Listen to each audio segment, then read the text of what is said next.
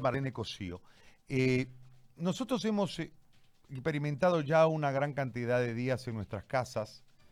Eh, lamentablemente la estadística marca que ha subido la violencia intrafamiliar. A esto hay que sumarle algunos hechos de abuso mm, sexual a menores. Y han bajado las grescas callejeras, han bajado los accidentes de tránsito, todo este, todo este resultado de la cuarentena. Pero estamos sometidos a un estrés permanente por los datos, por los temores, más los temas de orden económico y eh, lo que era habitual antes, salir ocho horas, volver, consumir televisión, dormir, hoy prácticamente no existe y hay que consumir muchas horas, hay que estar todo el día en casa y eso genera una mayor interacción que lamentablemente en muchos casos ha degenerado en violencia. ¿Cómo podemos traducir todo esto y cómo podemos generarnos una sensación de que este nuevo estado va a ser más o menos común de aquí en adelante y cómo debemos proceder en caso de eh, elementos donde la paciencia sea superada y, lamentablemente eh, a veces deriva en violencia, para evitar precisamente llegar a la violencia. Si usted nos puede orientar, no sé si mi pregunta por ahí es demasiado ambigua, pero no, en realidad le soy honesto, no sé cómo encararla, para, para que usted nos pueda ayudar desde esa perspectiva. Marlene, muy buen día, muy buen mediodía ya. Muy buen día a usted, a sus compañeros de trabajo y a todas las personas que lo, que lo están siguiendo. Eh, un gusto y gracias por prestarme esta forma de comunicarme con la gente. Lo que usted dice en, toda su extensión, aunque le parezca que fue ampuloso, todo es verdad. Así que vamos a ir eh, viendo de, responder con por partes y especialmente con cosas muy concretas para que la gente pueda apoyarse en estos momentos de confinamiento. Para empezar, eh, algo que funciona muy bien es plantearse esta situación como dos posibilidades te dan también dos posibilidades de reaccionar. La una es tomarlo como que es un peligro. Si lo tomamos como peligro, el cerebro que va a reaccionar es el cerebro más antiguo que tenemos, el cerebro de reptil, el cual siempre quiere huir o atacar. Este es el tema por el cual mucha gente está ahora excediendo sus niveles normales de violencia y sobre todo está descargando pues en, los más débiles que son los niños y a veces también las mujeres, aunque también conozco de primera mano casos de mujeres que han agredido a sus esposos también. Entonces, eh, si lo vemos como un peligro, falta un mecanismo de defensa, atacar o huir. Huir no podemos porque estamos confinados, entonces solo queda eh, el otro el otro el otro método que es la violencia. Cuando eso pasa, hay una descarga enorme de adrenalina, no llega la suficiente cantidad de irrigación a, la sangre, al, neocórtex, que es el cerebro que piensa, entonces no vemos recursos, no vemos posibilidades y lo único que nos queda es pelear. Si vemos esta situación como un reto, ¿cuál es el reto? Salir vivo. El otro día veía un meme muy bonito que decía, meta para el 2020, sobrevivir adelgazar queda para el 2021. Está bonito como chiste, ¿no? Pero sí, esa es la meta, ese es el reto, el reto. Sobrevivir yo, que sobreviva mi familia. ¿Qué hago yo? ¿Cómo aporto para que esto esté pasando? Si enfoco el tema de la pandemia como un reto, entonces no va a reaccionar mi cerebro de estilo, va a reaccionar mi cerebro pensante y se va a, va a a aparecer la creatividad. Como dijo Einstein, en tiempos de crisis es más importante la creatividad que el conocimiento.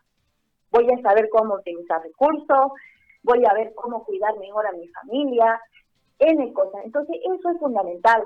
Por favor, familias, cabezas de familia, papás, mamás, piensen en esto como un reto, como, no sé, pues, eh, quizás muchos vieron la película La vida es bella, cómo este hombre se ideó para decirle a su hijo que en lugar de estar en guerra estaban en fuego, en un fuego, y así consiguió mantenerlo vivo.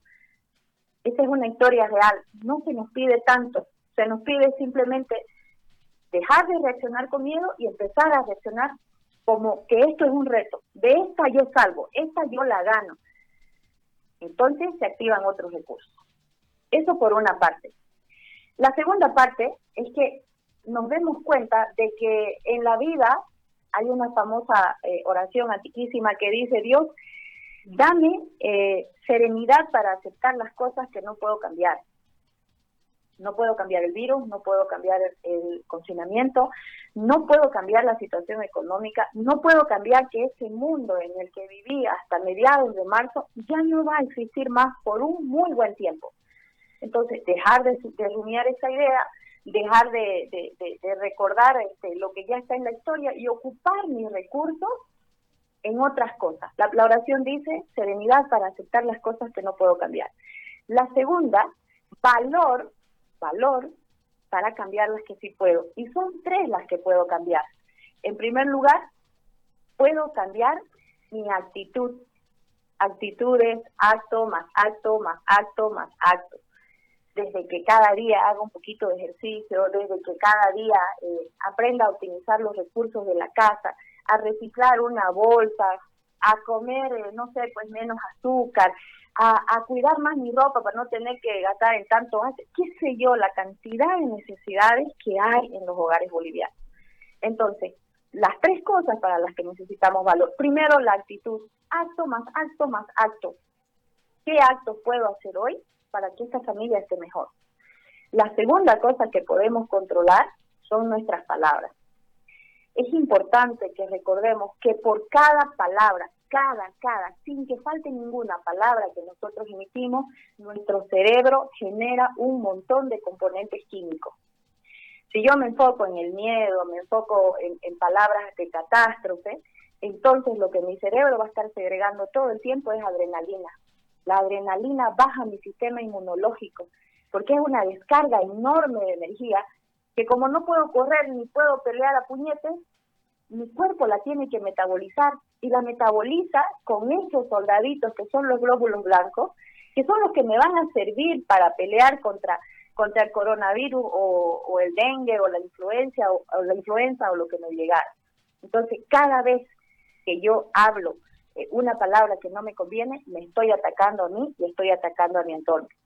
Eso que decía la Biblia, de que cada palabra ociosa que decimos, este, vamos a dar cuenta, no es que nadie esté anotando esa palabra, es que nuestro cuerpo en ese momento para por las palabras tontas que decimos. Entonces, para el valor, primero la actitud, segundo las palabras y tercero el tiempo yo creo que este tiempo que nos está dando la vida de confinamiento es un entrenamiento intensivo para lo que se viene después.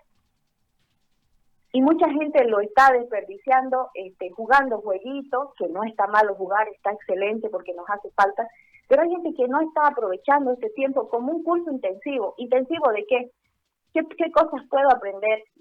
Mira, ahora estamos haciendo una entrevista, yo estoy en Samaipata, usted está en Santa Cruz, eso antes no era posible, yo hubiera tenido que ir a su radio. Nos estamos abriendo a tantas cosas nuevas, a tantísimas cosas nuevas, y eso todo el mundo tiene que aprender. Mi padre tiene 83 años y ahí está por primera vez en su vida dañineando este, un WhatsApp para hacer una, una, una telellamada y ver a sus hijos. Hay tanto por aprender, tantas cosas que podemos hacer y este tiempo es para aprender esas nuevas cosas. El que no sabía lavar su ropa, pues aprenderá. El que no sabía cocinar, aprenderá. El que tenía que tener, tenía que tener a alguien detrás de él para que lo mande, para que haga sus cosas, desarrollará disciplina. Y este es el tercer punto del que quiero hablar. Cuando hablamos de disciplina, este, decimos que los niños hagan caso, que se laven los dientes solos, que hagan la tarea. Pero hay una disciplina que nos falta a todos, desde el más chiquito hasta el más grande. Y es la disciplina sobre nuestras condiciones mentales. Si mi pie se va para el norte cuando yo quiero ir para el sur, yo me paro en seco y digo, ¿qué está pasando? ¿Por qué mi pie no me obedece? Y pienso que estoy enferma y busco ayuda. Sin embargo, no vemos hacia nuestra mente. Nuestra mente también está a nuestro servicio. Sin embargo, nuestra mente se va a la catástrofe y se va nomás y, nosotros no podemos pararla. ¿Por qué? Porque no hemos desarrollado esa disciplina mental. Se estima que el 93% del tiempo lo pasamos en el pasado y en el futuro. Y desgraciadamente, en el pasado recordando cosas feas, y en el futuro imaginándonos catástrofes. Y solo 7% pasamos en el aquí y el ahora, que es donde en verdad podemos ejercer influencia sobre nuestra vida. Entonces, este tiempo, este tiempo, amigos, es para eso, para entrenar, para entrenar esa facultad mental, esa mente que debe obedecernos como nos obedecen nuestros pies y nuestras manos, porque está a nuestro servicio. Por favor, Descartes, dijo, este, pienso, luego existo. Este, no, no solamente piensa, usted puede pensar, usted puede elegir qué pensar. Cuando estaba hablando hace un momento Carlos Mesa, todos nos, enfocamos en lo que él decía, todos imaginábamos, seguíamos sus palabras con nuestra cabeza. Entonces, así podemos controlar nuestra cabeza y concentrarla en lo que necesitamos aprender ahora, en lo, lo que nos conviene para más adelante. Entonces, esa es mi, esa es mi invitación. Y para terminar esto, la, la oración dice, eh, concédeme, eh, eh, ¿cómo era? Sabiduría. No, la sabiduría es para reconocer la diferencia. Eh, bueno, la primera es, eh, concédeme serenidad para aceptar las cosas que no puedo cambiar, como el virus, etcétera, etcétera. Valentía para lo que sí puedo cambiar, que soy yo y todo lo que hago. Y la tercera, sabiduría para reconocer la diferencia entre las dos. Muy bien, licenciada, le agradezco muchísimo. La verdad que hemos disfrutado muchísimo toda su explicación y nos parece que es muy claro todo esto. En realidad, toda esta situación cambia de nosotros, desde cómo la, enfocamos, cómo la pensamos. Me gusta la serenidad, la valentía y la sabiduría. Extraordinario, señora. Le agradezco muchísimo y cuídese. Gracias a usted. Y cuida a su papá. Gracias a usted. Sí, bendiciones para todos. Saludos a su papá. Bueno. Quiero mucho. Bueno. Yo crecí con Palito y sus canciones. Ah, sí, bueno. sus programas, sus programas. Gracias, muy amable. Gracias, gracias, bendiciones, adiós. Bueno, ahí está la psicóloga Marlene Cosio. Me encantó.